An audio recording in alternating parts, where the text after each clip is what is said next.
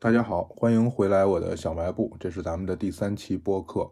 一起来讲一讲我从出版社辞职之后，在北京胡同里面开小卖部的故事。前两期的评论区我看了一下，也有很多很有趣的评论啊，呃，大家也补充了一下自己童年时候关于小卖部的这个记忆。我记得有一个朋友说，他应该是东北那边的吧，呃，他们那边啤酒瓶子是一两毛钱一个。所以他没钱了的时候，就弄一点空酒瓶子送到小卖部去换点零钱。那我这边也是，我这边呃官方定价是五毛钱一个，就是说你换一瓶啤酒是四块，但是如果你要没有带瓶子呢，那就是四块五。等你喝完以后把这个空瓶子拿回来，我再退你五毛钱。我这边进货也是这个价格，就是我去进一箱啤酒，这个箱子就那塑料箱子本身可能要有二十块钱的押金，如果我少一个瓶子，我要给人家补五毛钱。当然，这个都是这个按照正规的理论上的这个操作是这样的，但实际上小卖部哪有那么正规啊，对吧？所以经常就有各种各样稀奇古怪的事情出现。像比如说我的瓶子可能不够了，那我就我我也会花一两毛钱去从那个像收废品的呀、捡垃圾的呀他们的手里边去回购一些。那他们给我的瓶子稀奇古怪的，就不一定是我正好要的这一种瓶子。我说的这个啤酒呢，在北京买的最多的是燕京啤酒，所以主要说的是燕京啤酒那个绿色的瓶子，被大家称为叫大绿棒子的这种这种啤酒。那有的时候他们给我回收回来的瓶子就可能是别的牌子的，我拿着一点用都没有。还有的时候呢，有人就会很好心。我记得有一次我在门口就捡到好几个瓶子，我也不知道那是个什么酒瓶子，可能是葡萄酒的瓶子或者是什么。然后我就觉得，嗯，是不是大家把我这儿当垃圾站了，还是说这个放在这儿忘了拿走了，还是怎么样？但是我妈就很开心，我妈就觉得肯定是因为我开小卖部，然后这个出了名，所以大家都过来过来给我送送送礼物。这个，然后因为她正好前两天啊说她想养花，想想买个花瓶。结果就发现人家送来了一个红酒的瓶子，红酒瓶子跟啤酒瓶子完全不一样嘛，做的稍微文艺一点，那形状什么的也跟一般酒瓶子不一样。我妈就坚信一定是我的粉丝给她送了一个花瓶过来，然后我也懒得跟她解释这种事儿，她就很活在自己的想象中嘛。然后平时呢，我一般瓶子不够了，我会去跟收废品的人说。后来有的时候，因为我这儿有时候多的一些塑料瓶子呀、纸箱子呀，我都会送给他们。所以他们给我拿回来瓶子，可能也不要钱，就直接放在我这儿，甚至我可能都没在家，然后就给我放在门口了，就感觉还挺好的，因为毕竟他们捡垃圾什么的挺辛苦的嘛，能够白送给我瓶子。我有的时候呢，像那个现在北京垃圾分类的那个那个骑骑三轮车收垃圾的那个人，他拿几个瓶子过来，我可能会给他一瓶水，或者会给他一点吃的，后来也就变成了。他也知道一个瓶子五毛钱，他捡四个瓶子拿回来给我，我就给他一瓶农夫山泉，就正好两块钱。呃，一来二去的，大家也都有这个默契。哎，但是我妈就又打破了这个默契，她觉得她觉得那些人的工作就应该是捡垃圾，而在捡垃圾之余，居然还弄点瓶子来我们家卖。我们家应该是小卖部，应该是往外卖东西，应该是收钱的，结果变成了小卖部还要买东西，她心里边就很不爽，然后她就把人家骂跑了。就就后来我也挺没办法的，也是后来那个时候瓶子我我手里面瓶子够了，就不用总回购这些这这些瓶子了，后来也就算了。不过也有一些人的心眼儿就就不是很正了，比如说有一个老大爷，其实住的也并不远，离我这个小卖部大概门牌号上面可能也就隔三到五个门牌号那样子。他平时呢，他是本地住户，但是他的一个副业就是拉着个小推车到处去捡垃圾。捡完以后卖到废品收购站，后来他发现我这边收购瓶子，于是他就一下子拉来二三十个脏兮兮的啤酒瓶子。就这个也没关系，如果都是街坊邻居的话，正好我也需要，那就便宜点收了就行了。但是他坚持说这个是他们家的人或者他院里的邻居在我这儿买的啤酒，所以我当时收过他五毛钱的押金，每一个瓶子五毛钱，所以他坚持要五毛钱这个价格再退给我。那第一次的时候，我还真的就相信了。呃，最开始刚开小卖部的时候，我也不知道以前这个店主欠了人家多少什么钱、什么瓶子这些，所以有人过来说说以前这开店的时候，我在你们家换的啤酒，所以这瓶子现在还在我们家呢。然后这个店已经很久没开了，现在终于开了，那我在你这儿退瓶子，我不管你们的老板换没换，反正就认你这个店。对于这种人，我也就给他退了。我也因为其实没多少钱，你想五毛钱一个瓶子，他也不能拿一万个瓶子过来，对吧？最多也就是拿二十个、三十个，那也也就是十几块钱的事儿。我也不想找这个麻烦，所以一般就都给他退了。结果呢，这个大爷就看到商机了，所以经常就就到处去捡瓶子，捡完以后然后拿来给我，然后说是我在这儿。到后来我也没办法，就是一个是这种大爷，你跟他讲道理吧也没用；再有一个就是我真的记不住，我脑子也也没那么好。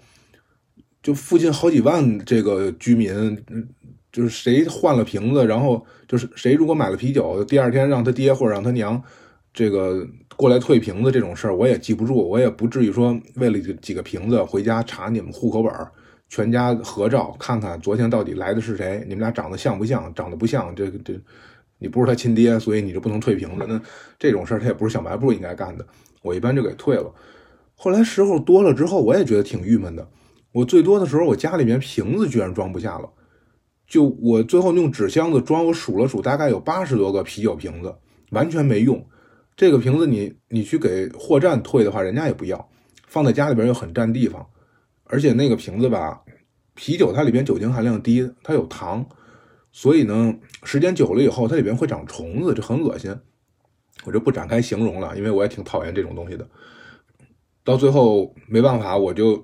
只能是从家里面找了很多那种手提袋儿就购物袋大的塑料袋什么的。这个干什么用呢？就是。如果你要是再来我这换啤酒的话，你可能一下超过四瓶六瓶，你可能拿不了。这样的话，我这儿有个袋子，然后装到我这个手提袋里面。然后，如果你再回来退瓶子的话，那我认那个袋子，我我这不认人了。就是如果他要提着这个袋子回来，或者我他他买的时候，我就会跟他说，你在退瓶的时候拿着这个袋子回来，不然的话，外边别人退瓶子我是不给退的。哎，这样最后稍微好一点。当然，这已经是第二年的经验了。第一年的时候。一下多了七十多个瓶子，我也没办法。后来我去武当山去当义工去了，东西都堆在家里面。等我回来的时候呢，我妈正好在这边，赶上北京疫情了，她走不了，她在这儿开店。然后很神奇的，这些瓶子全都不见了，我也不知道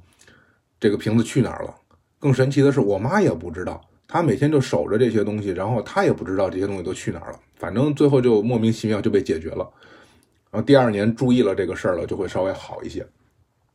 然后说到这个啤酒瓶子呢，我想起来，我同学以前就我高中同学，他告诉我他们曾经做过的一个坏事儿，就是他家住的那个地方吧，有一个啤酒厂的仓库，那个仓库里边呢，就全都是回收这种这种啤酒瓶子，然后就是十二个瓶子装一箱，里边都是整箱整箱的，这仓库里边从地板到天花板都堵满了这样的东西，然后这个仓库偶尔也会回收一些。比如说有收废品的啊，有什么的，这个，呃，捡了很多瓶子过来卖给仓库门口那个看大门的那个大爷，几毛钱一个，那个大爷也也会回收。特别是啤酒箱子，啤酒那个塑料箱子里边就正好插十二瓶啤酒的那个箱子呢，他们是认的是本厂的，所以都会回收。于是我这个同学在缺钱了的时候，他个子很很瘦很小，很灵活的一个人，他就从后窗户翻进去，翻到那个仓库里面去。然后呢，从里面就是是用绳子往外吊啊，还是怎么样啊？我我就不知道了，他也没有细说。把这个啤酒箱子一整箱从窗口吊出去，然后端着这一整箱的这箱子加上十二个空瓶子走到大门口，然后跟那个大爷说自己家正好有一箱啤酒瓶子不要了，退给他们，是这个厂子。大爷就挺高兴的，然后就收了。然后一没钱他就去这么干，一没钱他就去这么干。后来时间久了之后，大爷就觉得。哎，这小伙子家里边怎么老有啤酒箱子？而且关键是，这个大爷说：“我收了那么多空空箱子了，怎么仓库里边东西一点都不见多呢？”结果后来这个事儿就随着他又有了其他的挣钱的营生而不了了之。不然的话，如果被发现了，我估计他就没机会跟我们做同学了，他可能就去其他的这个特殊的学校里面去接受教育了。然后就从这个事儿里边就可以看出来。其实他那会儿也就十几岁的小孩吧，他也没有说这是盗窃呀，或者说是什么的这个概念。就是大家平时生活当中对于这个什么事情很严重，这个违法犯罪或什么的，嗯，可能除了真正说刑法上面管的那些很恶性的犯罪，大家是知道那是犯罪的，其他普通的小事小偷小摸啊什么的这些都不当回事儿。我记得上次我说过，我小卖部经常丢东西，嗯。咱除了那个，就我说的那些恶性的犯罪的，比如说拿一卷胶带进来抢了你了，或者什么什么那种，大部分的时候吧，邻居之间手也不是很干净，甚至有的时候呢，比如说一个邻居从另外一个邻居门口路过，一看，哎，这门口新放了一卷电线，或者新放了两块木板也都不是值钱的东西，都是家里边可能用用不着了，收拾屋子，从床底下找找出来这么。两根钢管或者是三块板子什么的，这种戳在门口，正不知道怎么办的时候，另外一个邻居过来了，心想：你这邻里之间的互相帮助，我得替你分忧解难啊，是不是？你们家没地儿放，那这东西要不就放我们家去吧，然后扛着就走了。就那个邻居在屋子里面看到了这个人拿走，他都不敢出去说，因为你没办法，大家都太熟了，都在这儿，可能不只是这一代在这儿住，因为上一代都在这儿住。互相之间都特别特别熟悉了，谁愿意小偷小摸的，大家彼此之间也很清楚。而你如果把他给指出来了，你这会儿突然开门出去说说，就是按照我们想的，啊，按照这个法律法规，按照这个公平正义，是吧？大喝一声，你干什么？你为什么偷我家东西？我要报警，然后把警察叫来了，把警察叫来了，民警也没什么太大办法，因为也都知道这这种人，你就是把他给抓进去拘留几天。他回头再放出来了，他还是你的邻居，你每天还要见他，而他可能心怀不满，然后就更，比如说给你这个搞点破坏啊，或者是平时呃出来进去见到你的时候，故意的给你这个让你堵心啊，这种，就有的邻居就是这样，他不喜欢别人在他窗户底下聊天然后这两拨人吧，就感觉真的是棋逢对手了。不喜欢别人在自己窗户下聊天的这个人呢，就在自己窗户底下，就别人坐着聊天，有放了凳子嘛。夏天乘凉的时候，他在上面给人家泼脏水，把刷锅、什么洗碗，甚至包括洗鱼的这些脏水都给泼到人家沙发上。而那个那个在人家窗户底下聊天的这个人呢，一看说你居然这么对我，那我就更多叫几个人，每天去你家窗户底下聊天，不聊到夜里十二点半都不带散场的。互相之间这么闹闹闹，也许某一次，比如说他正好在泼人家脏水，或者在这这个扎人家自行车带，再要不然就是给人家养的鸟上面撒八四，哎，这种这个事儿就很恶劣了。然后对方看到了，可能很生气，然后俩人吵起来了，报警，警察来了，劝一劝，这个事情就过去了，大家能稍微消停几天。然后过几天呢，可能这个就是。我说的这其实还是个老太太，这这种事儿其实是不分男女的。然后这个老太太呢，又开始，比如说往人家沙发上面泼脏水，结果不小心被邻居的监控给拍到了。邻居这回就没有报警了，这回直接把这个监控打印出来，然后贴在胡同里边，每家门口都给贴一份。然后每个人从这路过的时候，都会都会骂这个人，那个人也不敢说话，就在家里边自己躲着，每天就这么你来我往的。就有时候真的觉得大家有这个精力和这个聪明劲儿。你去干点大事儿，也许也许就发财就赚钱了，然后非要都放在这些地方，所以后来呢，我的心态也发生了一点变化。一开始吧，我听到大家在这儿说，说我都我们家祖孙三代都是住在这个院子里边的，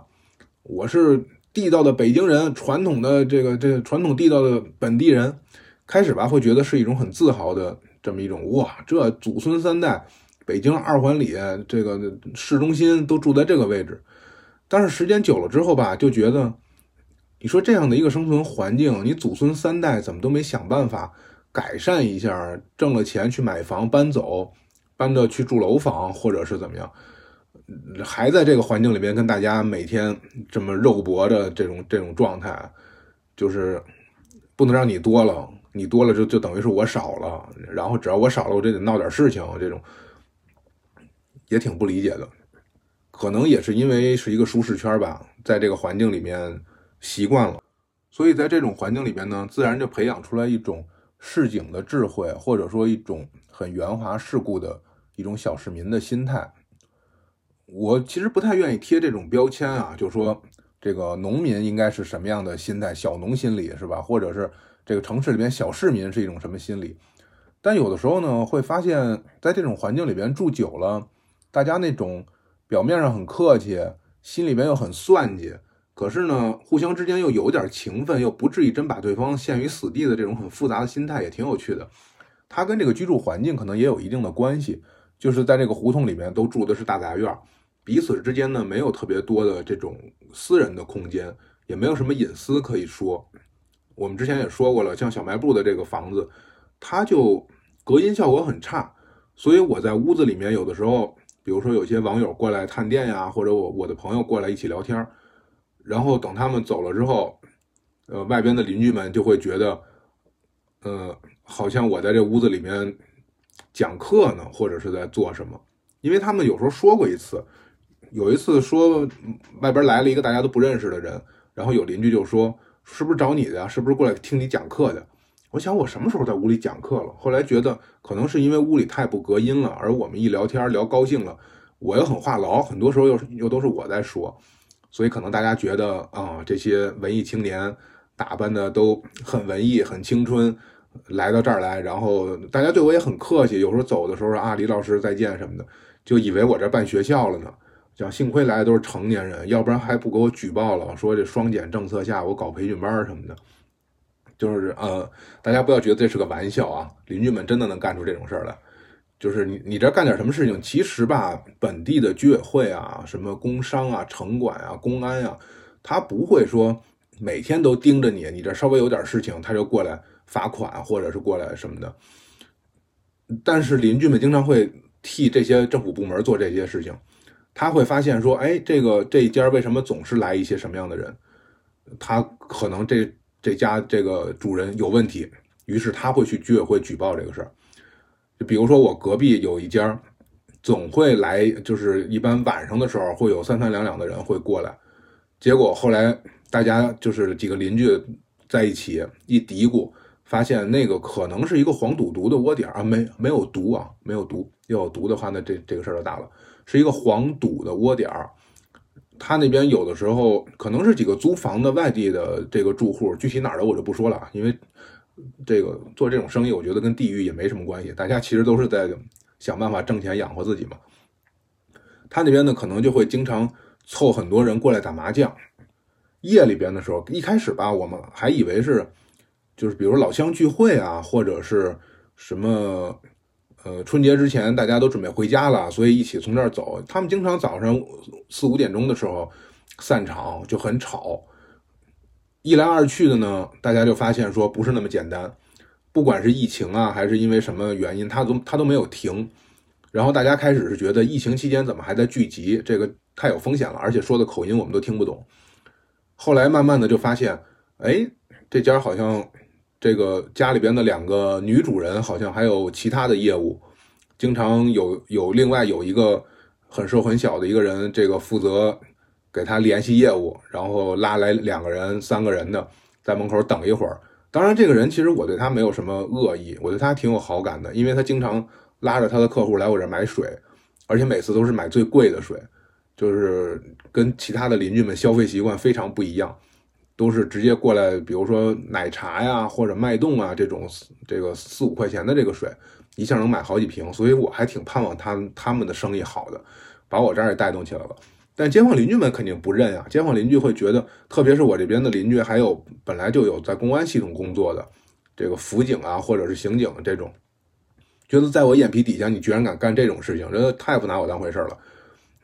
然后就想要举报啊或者什么的。有的时候就看到他这边有人，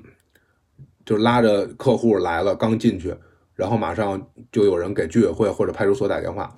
居委会和派出所会一起来，他们会以查流动人口或者查什么防火呀、查什么安全呀等等这种过来以后，把现场的人的身份证查一下。其实也不会有真的说穷凶极恶的歹徒躲在这个地方，这北京市里市中心的治安还是非常好的。但是呢，他通过查身份证这个事情。他就要告诉你说，政府已经盯上你了，这个这个官家已经注意到你们这里了。然后特别巧的是，那次下着点小雨，来了几个派出所的民警，还有居委会的这个人过来查。然后他们过来查的时候吧，开始那边那个那个人进院里边的时候，我妈正好在门口站着呢，然后派出然后站着看热闹呢。就下雨天也不知道他站在外面看什么，那胡同里面都都没人，结果他站在门口待着。后来人家一会儿过来查的时候，查完以后，那个租房的那个那家的女主人就很不高兴，就跑到我这儿来，然后问我为什么会来查他们。我心里边就在想，会啊，估计是以为我妈打电话举报的。就我也知道大家是一直在盯着他们，想举报他们这个事情。我不是完全不知情，所以呢，我也没办法装作很无辜的样子。但是我又必须得让他知道，说我我跟这事没有任何的关系，因为确实也没有关系。结果后来解释了一下，大概说了说，后来这个事情就过去了。现在因为这半年我在复习，我没有去小卖部那边。我前段时间去的时候还见到了他们这个女主人和男主人这个业务骨干，呃，在外边买东西。我也不知道他们现在这个业务停了没有，反正。就是想在胡同里面完全没有隐私的这个情况下去去做这种生意，我觉得也挺难为他们的。也可能是因为这边房租低吧，就是你到不了那种到一个小区里面去租一个单元房，去比较隐蔽的做这种生意的，只能在胡同里面服务，这叫扎根基层，服务工薪，然后可能是造福普通老百姓的这这种给。普通的这个底层老百姓的精神文化生活，做出一点贡献的这样的事业，也不知道他们最后会怎么样。但是就是说呢，这个胡同里边吧，小卖部啊什么的，呃，处在这么一个很尴尬的位置。你想完全撇清楚是不可能的。一方面来说是你躲不开，因为就发生在你隔壁的院子里面，真的就是一墙之隔。再有另外一方面呢。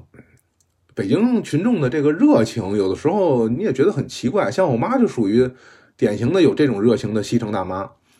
他说他以前在这儿开店的时候吧，嗯，可能得十几年前了吧。因为他是本地住户，然后居委会的人又跟他什么的也都很熟，他也一曾经一度在居委会里边做过类似于志愿者的这种工作，所以他很开心，他能够给政府部门提供情报。他甚至一度想象成为他自己这个小卖部成为了。一个情报的中转站，嗯，而且西城大妈的这个觉悟，这个这个热情真的不能低估。你看，比如说我要是问他这个辣条是卖两块五还是卖三块，他绝对记不住。你就给他写在纸上，然后给贴在眼前墙上，他都不带看的。可是呢，你要是问他说刚才过来买辣条那个人是干什么的啊，他的兴趣一下就来了。他会告诉你，那个人是那那个人他爸是从美国回来的，然后。对吧？他们家有个邻居，他那个邻居呃二叔，然后当时开车撞了一个什么外这个少数民族的一个打工的一个朋友，结果后来呃，然后怎么着？这个请人家过来，呃给人家治伤的时候，请了一个保姆，最后又跟保姆相恋了，然后跟保姆要结婚，然后保姆家里面又不同意，就这种陈芝麻烂谷子的事情，他能给你从头到尾讲上半个小时，而且可以每个礼拜都给你讲一次。就这种事情记得特别清楚，我特佩服他。我这人脸盲，我就记不清人的长相。经常来的这些人，我勉强能够记得清楚。但是有的时候，比如说家里边兄弟好几个长得都很像，或者是兄弟姐妹的，就是长得比较像的这种，我真是记不住。就更别说记小孩哪个小孩是谁家的，他爸他妈是谁，我是真的是记不住。但是，但我妈就是过目不忘。我记得有一次，有一个小孩来我这儿要买水。然后我正好从外边回来，我这一边开门一边说：“你等一下啊，那个我给你拿。”我进屋拿水的时候，听见外边咣当一声，然后出来发现小孩躺在地上了，就很小的孩子，可能上初中了嘛，就十二三岁吧，特别小一个一个小姑娘，咣当的躺地上了，就给我吓坏了，就就不是那种就是什么，呃，不小心摔倒的，是完全就没有没有意识了。我也不知道是他中暑了，还是说是什么类似于癫痫一类的疾病或怎么样，然后就赶紧就把门口的地方挪开了，然后就拍拍他，后来他呃爬起来了，醒了，身上摔的也挺严重的，夏天穿的衣服也比较少，也也擦破了，后来东西也不买了，然后就回家了，就给我吓坏了，我就想人家一个十几岁小姑娘来我这儿，结果结果。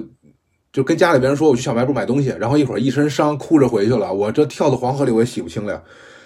然后我就想，这个小姑娘经常来，她爸好像我认识，但是她爸是哪一个？然后想，那这是不是得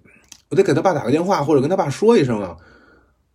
嗯，然后想她爸是哪一个？想了半天，觉得可能是某一个人。她爸那人其实也挺好的，他他爸他妈都很很和气，也都是在附近打工的，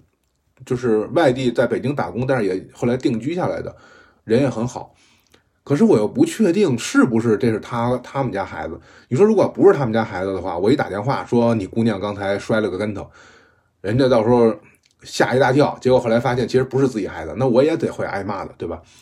然后纠结了这半天，最后呢，那个时候小卖部已经装了监控了，我就把监控录像调出来，把那一段给录下来。后来我也没敢这个这个直接怎么着，犹豫了半天。最后后来给他爸拨的语音，我想这东西微信上可能说不清楚，然后语音的一说，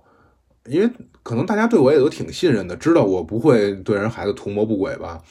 就可能根本就没往这个方向想，是我自己想多了。但是后来我同时又想呢，就是会不会这个孩子他有一些神经系统的疾病，比如说像癫痫这样的病，而家人不知道，那这么小的孩子如果要是没有发现的话，以后长大可怎么办？那是不是应该跟他家里边人说这个事儿？让他赶紧带着去医院检查。可是我反过来又想，如果人家知道自己家孩子有这个病，一个十十几岁小姑娘有这个病，那他肯定不希望别人知道啊。别人知道了以后，以后人家背后都说他们家孩子这个抽风是吧？或者是俗称这个抽羊角风，或者是怎么样？人家以后到时候都嫁不出去了怎么办？哇，就是反正两头堵，哪一头你都觉得就是都不是那么安稳，都都能够。心里边都没底，就是俗话说叫“熟箭杆打狼”，两头害怕。就是你手里拿的这个东西吧，本身就不是个有力的武器。然后呢，对方其实也不知道你这个是怎么着，就是互相之间得互相猜。最后拿捏这个尺度，然后后来给他爸打电话，跟他爸说：“我我就建议了一下，我说我说嗯，要不要带孩子去看看啊？这个也不知道什么问题。”然后他爸说：“哦，现在已经挂号了，然后正要去医院呢。”我就想啊，那。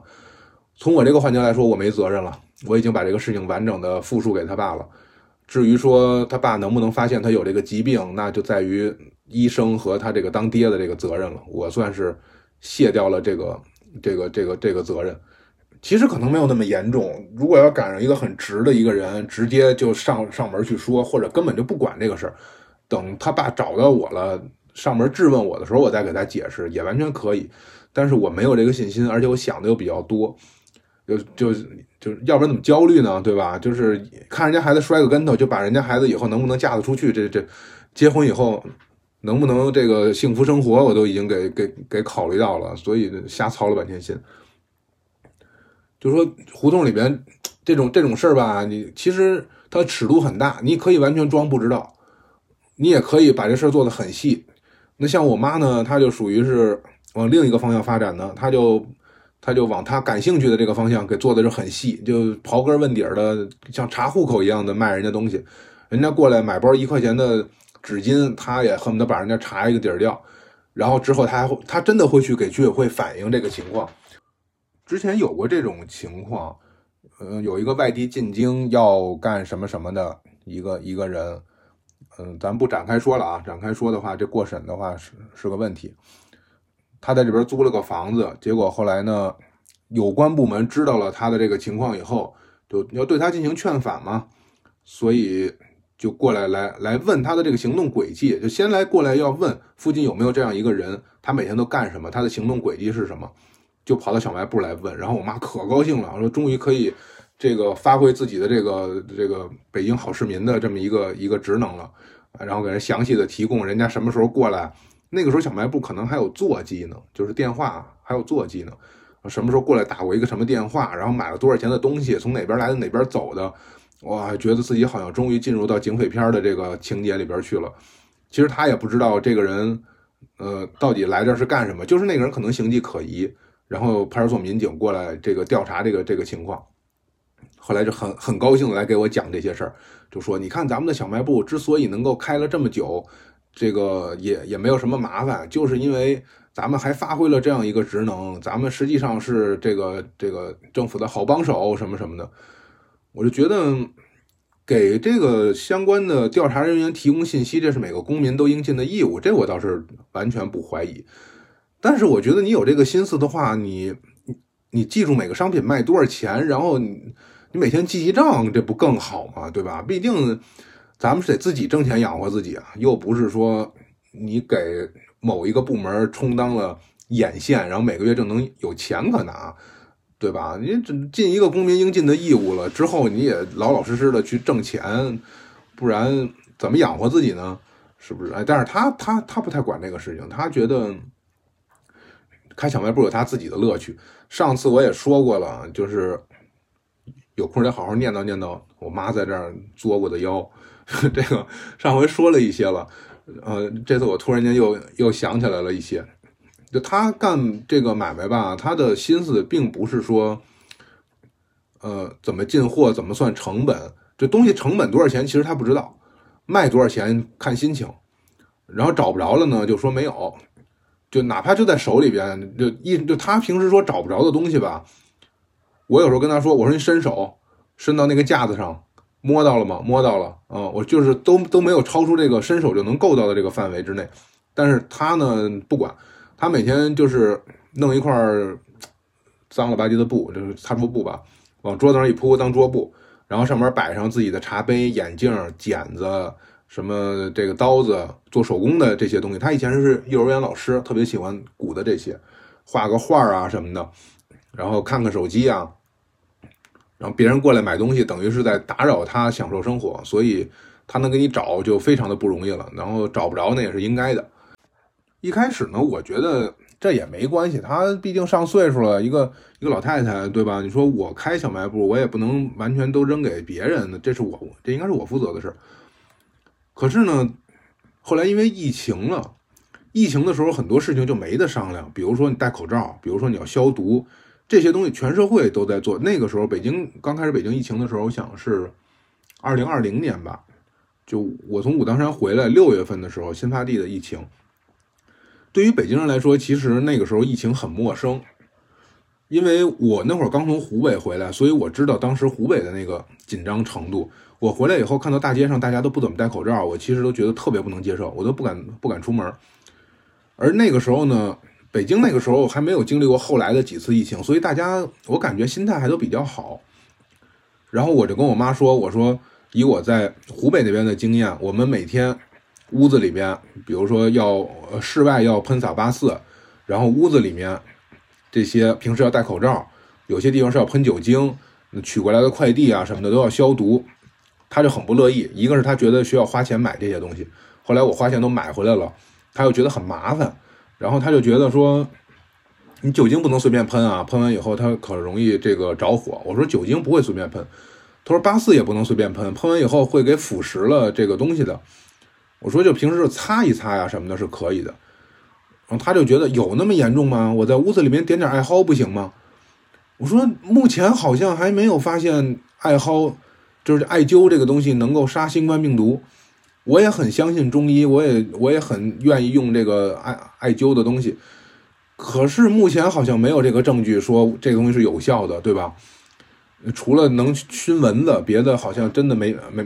暂时还没见到说它能杀毒。他就觉得就很不乐意，然后每天我我买的喷壶啊，买的什么的，去门口要要撒八四。后来等他意识到这个事情的时候，可能已经是半年以后了。他反过来又开始教育我，告诉我你应该这样，你应该那样。我说这不都是之前我跟您说的吗？哎，但是他觉得这是个事儿的时候，他觉得每天拿个喷壶在外边撒的时候，有一种就是我们。响应政府号召了，哎，这种感觉，他要做给所有的人看的那种感觉。那那个时候，其实我已经心态上已经慢慢的，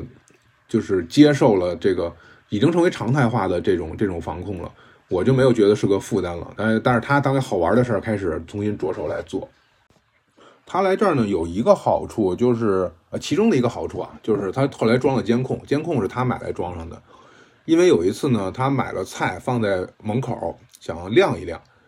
结果有一个老太太拉着车去买菜，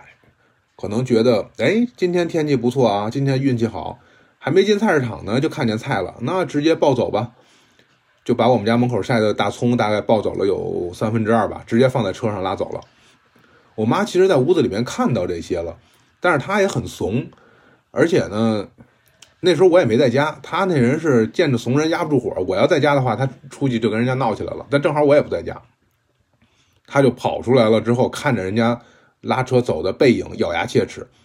然后好巧不巧，正好这会儿我回来了，前后就差了就就几分钟的时间。然后一见着我就先把我骂了一顿，我就很莫名其妙啊！我说怎么了？他说咱门口的葱被人家偷了，你为什么不管？我说我没有见到啊。他说他见到了。我说那你见到了，你为什么不管啊？他说因为我就是上去拦住他的话，这个老太太也不会承认的。这个老太太会说是他刚买的葱，没有证据证明是他偷的我的。我说那这就没办法了呀，这个那也。那你跟他讲道理啊，对不对？他撒泼你也撒泼呀，你也是北京老太太呀。我妈说不，都怪我。我说为什么要怪我呀？这整个这个事情，他跟我有一毛钱的关系吗？我妈说因为我不装监控。我说我没不装，没说不装监控啊，这不是一直没有想到吗？而且我在这儿的时候比较安全，没有人过来占我的这个小便宜。偶尔可能偷个东西啊什么的，很少，因为我东西放的本来也比较比较整齐。丢了什么？我可能就只丢过一把剪子，拆快递的时候放在门口了，后来就没了。从此以后我就特别注意这些事儿，我就很少丢东西。但是他来了以后，这儿老丢东西，连门口桌子都能丢。他说就是因为不装监控，因为我不让装。我说我为什么不让装？这事儿跟我又没有关系。我闲疯了，我没事我去拦着你这种事儿。结果就骂骂咧咧的，然后自己下单买了一个监控装上了。其实我就感觉就想。假如说他过来偷了你的葱了，你当时看到了，或者你没有来得及制止，那你，你可以出去，你可以骂他一顿啊，对吧？这个时候你可以撒泼呀，就是你拿了我的葱了，不，我没拿，你这葱就是我的，不，你这不是你的，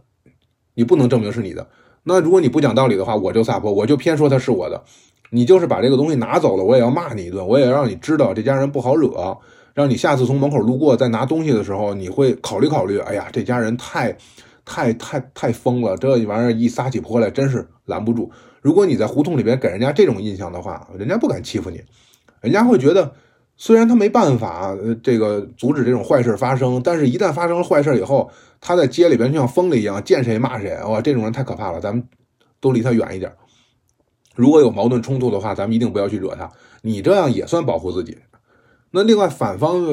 另外一个一一个途径呢，就是他拿了你东西了，你看到了，哎，算了，不就几颗葱嘛，拿走拿走吧，你也算也很大度，你也不生气，哎，但是我妈处于这两者之间，可能大多数人也处于这两者之间吧，闹的话又没有那个勇气闹，然后说不在乎呢又没有那个心胸，结果最后买了一个监控装上了，装上以后也一样会丢东西，就是你能够看到人家晚上骑着电动车过来到这儿来把。那个桌子搬到自己的电动车上，然后骑着走了，把这个监控也提供给了民警，民警也没办法，然后去查了半天，到最后也不知道到底这个人，感觉应该是住在附近，不然不会这么明目张胆的来，不是说我路过这儿正好看到了，我放在这儿，明显是来过几次踩过点儿，知道这儿有一个东西，所以骑车就奔着这个桌子来了。选好了一个时间，正好胡同里面没有人的时间，各方面都觉得应该是附近的老住户，但是提供给民警了，民警也没办法。然后我给他出主意，我说那要不然你就把这个监控的这个截图打印出来，贴到胡同里面。如果他是这个胡同里面居民的话，大家互相之间没准谁一看就会知道这人是谁。那个电动车的形状，这个人的穿着打扮，没准就能被人认出来。即便认不出来呢，你也是一种威慑，对吧？就是说我家人对这个事儿。不是不在乎，我一定要要追查的。你也让这个贼稍微的老实一段时间。哎，我妈也不这么干，然后最后就，如果或或者就是你要不然去居委会、去派出所，你去闹，你说这是你们工作的失误，导致我财产受到损失了，你要你要给我这个追查凶手。啊，他也不这么干，然后还好像居委会让干什么事情，他还很配合，就就是我这很不理解。这到底是这是这是怎么想的？可能普通老百姓对于所谓这种官面上的人都有一种天生的惧怕吧。呃，小卖部对面那儿有有一块地方是空地，但是呢被邻居占了一块。我妈看了以后就很不爽，就说：“呃，他占的话，他能占，我也能占。于是自己也占了一块，可是又没有什么用，堆了一大堆乱七八糟的这个废料，最后被城管看到了，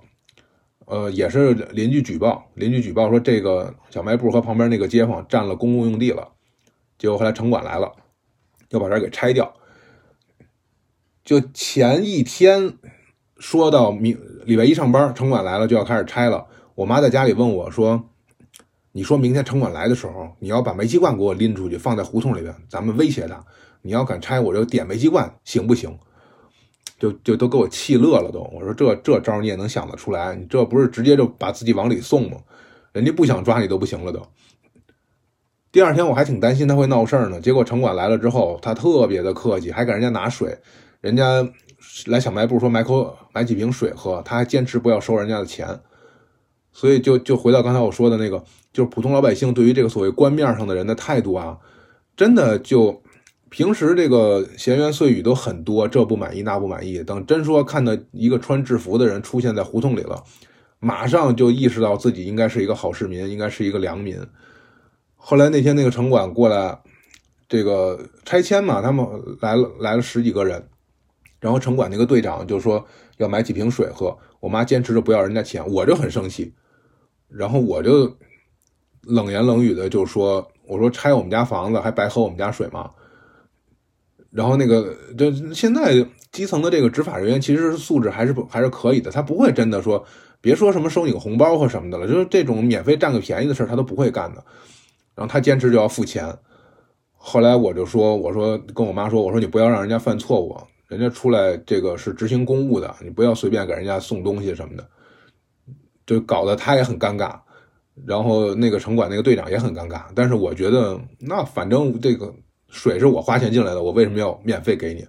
何况你还是过来在我门口施工啊、拆东西什么的，我倒不心疼他拆的那个违建，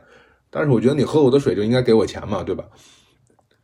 然后回来以后跟我妈说的时候，她还数了我一顿，她说。就前一天要要点煤气罐那劲头，马上就变了另外一个，一直一百八十度大转弯。我觉得，哎呀，这个普通小民的这个生存智慧啊，我也真的是不太理解。就说到这儿，我正好想起来，嗯，其实好多朋友啊，给我给我出过主意，说让我把把这个小店增加一些项目，但是我就考虑到了我对这些周围街坊邻居们的这个认识。对他们的行为和想法进行了一番一番分析之后，我都没有采纳。比如说，都有什么呢？大家有的人建议我在这儿帮着代收快递，这是很多小店都会管的事情，把它变成一个快递点儿，应该是有收入的。然后你收一件就会有一块钱、两块钱的这种。我看附近有的店也会这么干，但是我一直没敢这么干，因为我真的惹不起这些邻居们。一个是我收快递的话，我就不能出门了，我每天总要在家里面等着。这个送快递的人，再有一个就是，如果这个快递要是丢了或者是什么的，我怎么给人家解释？人家到时候说我买的是个电视，然后放你这儿坏了，让人给碰了，那我也要担责任。而对于这个普通老百姓的这个他们的逻辑来说，他惹不起送快递的，他找不着送快递的人，他也惹不起快递公司，他可能就会过来上我这儿来闹，就非得说是我给他弄坏的。我还要拿监控录像来证明自己是清白的，我觉得太复杂了，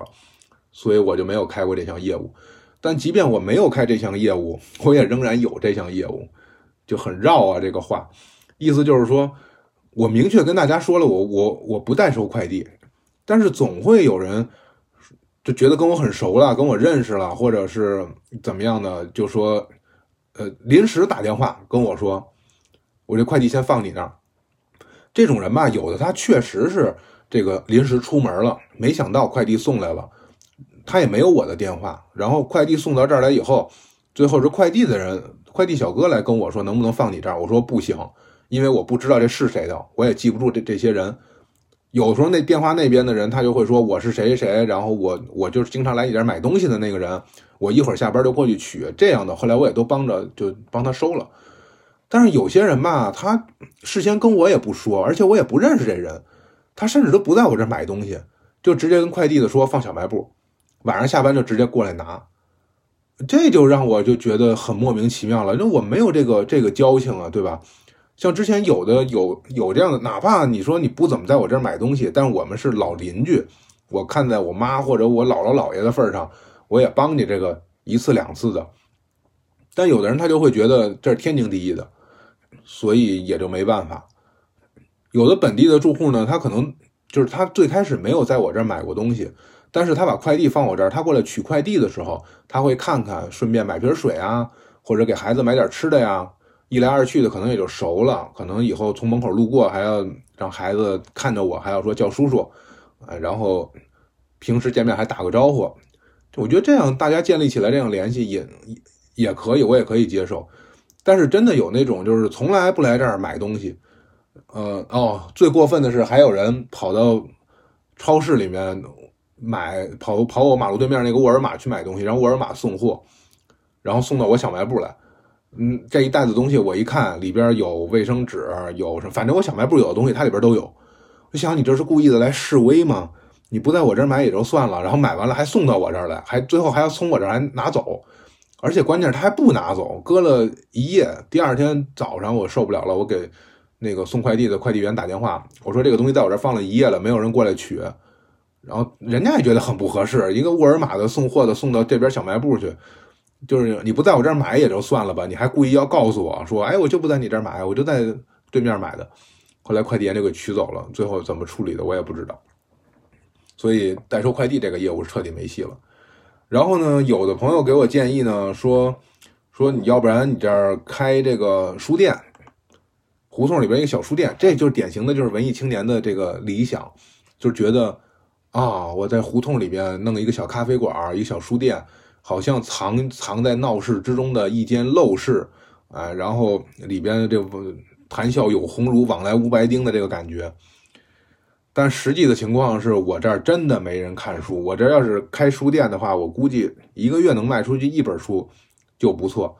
就是卖给本地人啊，都基本上不会。我觉得一个月一本书我都我都卖不出去，还不如去卖《北京晚报》呢，没准还能卖出一两张。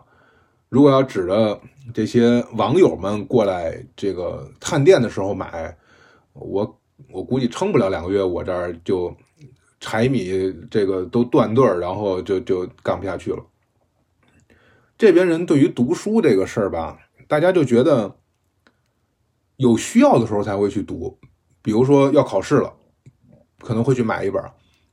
所以我在这看书的时候呢，有人也过来说：“哎。”每次过来都见你在这看书，你要考大学啊？我想我都什么岁数了，我还考大学？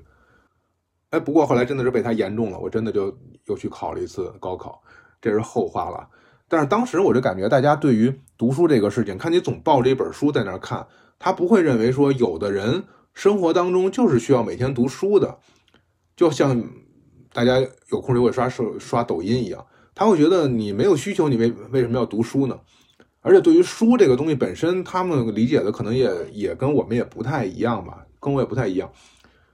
所以有时候出版社给我寄过来稀奇古怪的书，我都不太敢放在外边。我记得有一次后浪出了一本讲毒药的历史的，我随手放在一堆吃的上面了。结果后来来过来买东西的人就就那样的眼神，就他不会特别特别快的能够浏览整个封面，然后来看所有的内容，他就看到一个毒药，然后。放在一堆吃的上面，就脸脸色就不太对，我就赶紧给收起来了。那你甚至连解释的机会都没有。所以大家对于这个这个这儿如果开个书店这个事儿，完全就是凭着想象，包括咖啡馆这这种东西，我觉得开咖啡馆还不如开个煎饼摊呢，卖个早点什么的，也许还能发点财啊。然后周围的街坊邻居们给我建议过，说让我夏天的时候自己煮一点花生和毛豆，然后呢，这个。拿小盘儿，他们说你就卖，比如说你就卖五块钱一碗，或者是八块钱一碗，你也不用给我们便宜，你回头就多给我们一点就行了。我们晚上坐在你门口，呃，喝啤酒还得从你这儿买呢。另外吃点花生毛豆，我们也就是当做消夏的这么一个一个一个事儿。我想了想，我觉得确实是可以的。后来正好正好那个时候我妈在，我妈就坚决反对这个事情，她就觉得。首先，你进了这些东西，如果你这个卖不掉怎么办？第二，夏天如果发霉了、过期了怎么办？第三，如果人家吃坏了怎么办？第四，呃，就是他也不知道第四是什么，反正他就觉得至少能列出十个理由来。我呢想做这个事情，但是也没有充分的动力，因为我也一部分接受他的这这个说的这些话。后来我就反思啊，就是我不知道真正商人的家庭里面是什么样子，或者比如说学者家庭里面是什么样子。但是作为一个工人这个家庭里面，可能我们的思维方式就会受到父母的影响，而父母就会受到这种集体主义的影响。什么影响呢？他就会觉得你没有必要去挑战新的东西，你要跟大家一样，你要跟大家保持一致，不然的话就有风险。我猜测，有可能如果我父母都是商人的话，那么我想做一个什么投资类的东西，他们可能也不会支持我，也不会给我钱，不会让我用他们的这个人脉资源。但是他会就商言商的，会会告诉我说，你这个事情，你的成本是怎么样，你的过程是怎么样，你最后的收益什么的，用这些方面，大家都是在聊做买卖的事儿。而作为一个工人家庭呢，那我们不会聊这些细节，我们就只会说不要干。为什么不要干？因为不要干，所以不要干。那我如果干了怎么样？那不好，非常不好。你然后就开始给你编织各种各样的理由，就是甚至于把这个回头城管，如果有人吃坏了肚子，在医院里边这个呃抢救，然后我被工伤这个刑事拘留等等。到时候上进了看守所，有没有人给我送被子这种事儿的细节都会给你脑补出来。我爸真的会这样，他他真的会给你讲这些，完全不着边际，但是就是就是他认为是可能会发生的事情，而且经常会说一个口头语，就是会说那万一如果什么什么什么，就也不怎么着，那个万一还都万一的是坏事，然后就都会发生在我身上。但是他们真的就会会会这样，会拦着你，然后不让你去做。所以当时我说这个里边如果，呃，开民宿、开咖啡馆、开什么的时候，那个时候还没有疫情呢，我觉得还是可行的。就是如果把我旁边的屋子卧室改成一个一个小民宿，然后呃，谁来北京的时候可以住在这儿，嗯，但是他们就都会很反对这些事情，所以我就感觉到最后弄得我也就不会再去想尝试这些了，我也会觉得确实有风险。老老实实开个小卖部吧，但其实开小卖部呢，他们也不支持，他们就会说，如果你姥爷还活着的时候，你姥爷在这儿开开店很合适，因为老人嘛，然后每天弄瓶啤酒坐在门口，跟谁都很熟，谁也不敢惹他，呃，也没什么太多的事情，就在这儿消磨时间，觉得会很合适。我说，但是你说这些没有意义啊，我姥爷都死了快二十年了，现在是我在这儿做这个事情，就说我做的话怎么做？然后就会说你不适合做这个啊，应该是你姥爷在这儿开，你姥爷在这儿怎么着？我说怎么又说回去了？就是一直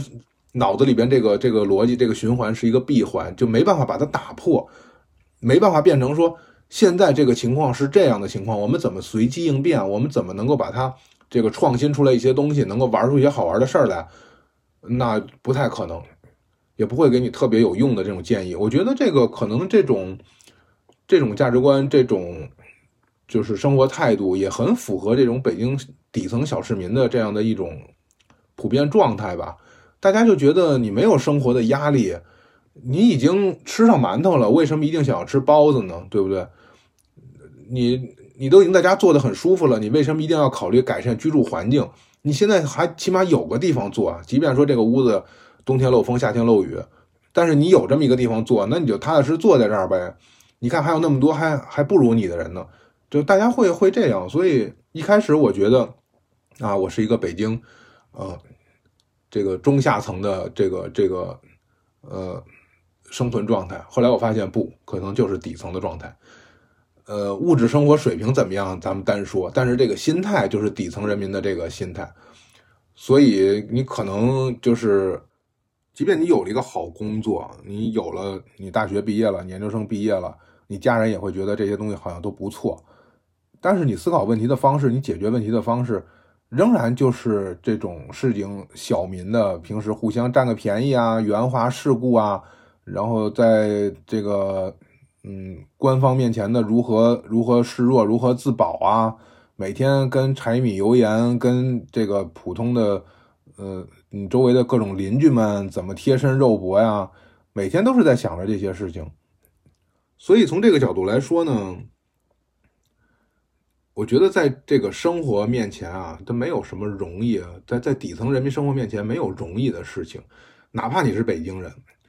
你也照样要被这个社会、被消费主义、被全球化都给裹挟，被被资本压榨。你甚至于都没有这个意识，都不知道自己在被压榨，而且你也成为他其中的这个一个说难听点一个帮凶。我我记得我在这个以前写文章的时候，你写过这么一段话，就是说，真正让我们觉得焦虑的，可能不是说存款和北京户口，因为没有人真的说穷到吃不起饭呀，这个穷到不能看病。真正让我们焦虑的是被工作挤压中的空虚感，还有消费主义煽动起来的购物欲望。工作让我们没有时间对着天空的云彩发呆，没心情和爱的人在夕阳里散步。好不容易不加班，周末还不够补觉的。醒来以后觉得空虚，然后就或多或少接受了电商灌输的这个理念，相信改善生活的方法就是买买买。但其实呢，这就像抱薪救火一样，在无尽的消费欲望面前，人不可能获得财富自由。真正让你自由的，不是你有多少钱，而是你的这种心态。所以，虽然好像看起来我们处在这么一个，